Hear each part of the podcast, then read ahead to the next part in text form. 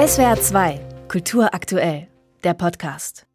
Sie hören SWR 2 am Morgen. Der Krieg in der Ukraine, die dramatischen Folgen der Klimakrise und nicht zuletzt die Pandemie, aus der wir immer noch nicht raus sind. Es sind gerade keine guten Zeiten, um unbeschwert erwachsen zu werden. Und so ist es auch kein Wunder, dass ein Drittel der 14- bis 29-Jährigen über Hilflosigkeit, Erschöpfung und depressive Verstimmungen klagt. Das geht aus der Studie Jugend in Deutschland hervor. Mitverfasst hat diese Studie der Bildungsexperte Klaus Hurrellmann von der Hattie School of Governance. Schönen guten Morgen, Herr Hurrellmann. Schönen guten Morgen. Krisen hat es immer gegeben. Die Älteren erinnern sich wahrscheinlich auch noch an die Auswirkungen des Weltkriegs. Wie unterscheidet sich die Situation der Jugend heute von früheren Generationen?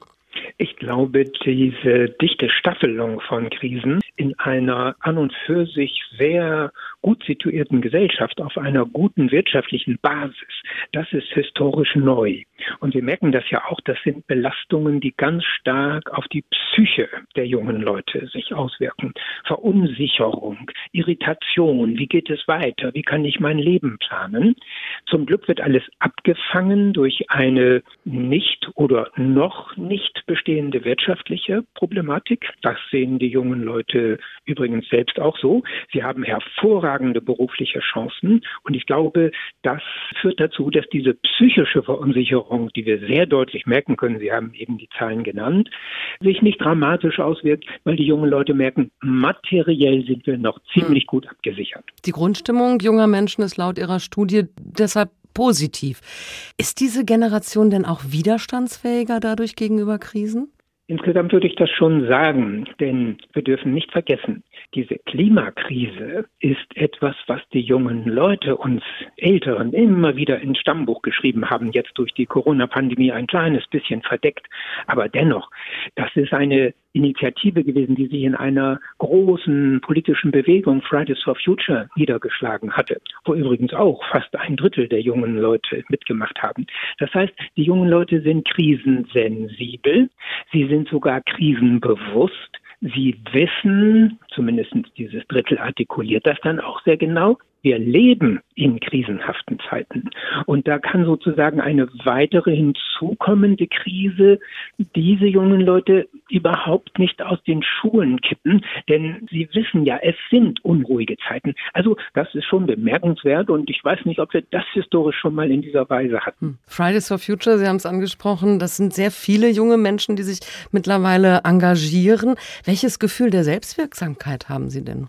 Bei der Bewegung Fridays for Future war das Gefühl der Selbstwirksamkeit hoch. Und zwar haben die Akteure immer wieder darauf hingewiesen, dass sie wenig erreicht haben, gemessen an ihren maximalen, an ihren optimalen Zielen. Aber wenn man sich das mal vorstellt, das ist ja enorm, was diese Bewegung innerhalb von wenigen Monaten, zwei Jahren vor Ausbruch der Pandemie an politischen Effekten erzielt hat.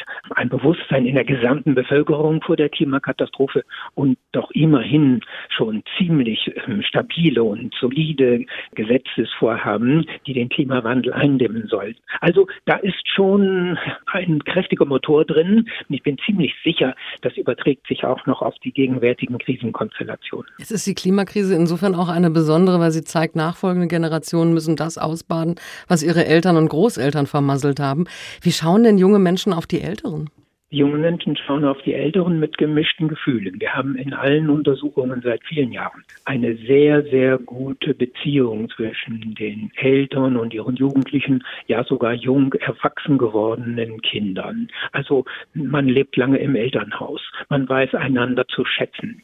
Man würdigt die leicht unterschiedlichen gegenteiligen Positionen, aber man kommt zurecht. Große Toleranz. Das ist ein historischer Gewinn, wenn man das mit der Nachkriegszeit vergleicht, wo die Generationen entspannt Spannung waren. Das haben wir heute nicht. Also das ist eine sehr wertschätzende Haltung auch von Seiten der jungen Leute gegenüber den mittleren und den älteren Generationen. Aber die Kritik kommt eben, dass die Älteren, auch weil sie so viele sind und weil sie verwöhnt sind durch eine lange Phase des wirtschaftlichen Aufschwungs, dass sie nicht angemessen, nicht nachhaltig, nicht wirksam genug handeln.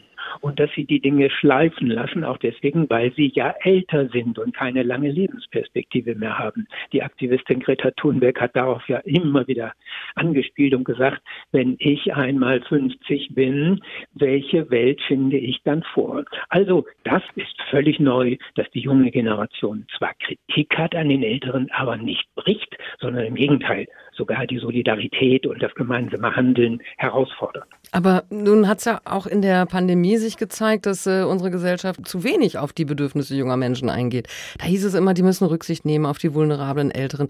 Haben wir Kinder und Jugendliche und junge Erwachsene in der Vergangenheit zu sehr vernachlässigt? Meiner Ansicht nach ist das der Fall. Ich brauche auch nicht meine Meinung zu bringen. So sehen es die jungen Leute und zwar sehr eindeutig und mehrheitlich. Sie haben das Gefühl, dass sie bei allen wichtigen Entscheidungen, die sie betreffen, nicht beteiligt werden. Klimawandel haben wir angesprochen. Da ist es ziemlich offensichtlich, dass sie sich mit allen möglichen Mitteln überhaupt erstmal Gehör verschaffen mussten. Corona-Pandemie, oh ja, da ist über die Köpfe der jungen Leute hinweg entschieden worden. Zum Beispiel auch was digitale Weiterentwicklungen angeht, Umstellung des Unterrichtes, auch Fernunterricht. Warum hat man da die jungen Leute nicht beteiligt? Sie sind ja im Digitalen überwiegend viel behender und viel erfahrener, intuitiv jedenfalls viel geschickter als die Mehrheit der Lehrkräfte. Da ist nichts passiert. Und das ärgert die jungen Leute. Das kritisieren sie sehr scharf. Nun wissen wir, das hängt auch damit zusammen, dass sie noch nicht wahlberechtigt sind. Unter 18 Jahren jedenfalls haben sie keine Chance, dass die Politik auf sie hört, wenn es um Wahlen geht. Das ist also etwas, was durchaus auch so allmählich rummort, ob man nicht das Mindestwahlalter absenken sollte, um wenigstens hier einen Schritt weiterzukommen. Die Jugend steht unter enormem Druck durch ständig neue Krisen, ist aber auch resilienter als frühere Generationen und sollte mehr gehört werden, sagt der Bildungsforscher Klaus Horelmann von der Hertie School of Governance. Vielen Dank. Ich danke auch. SWR 2 Kultur aktuell. Überall, wo es Podcasts gibt.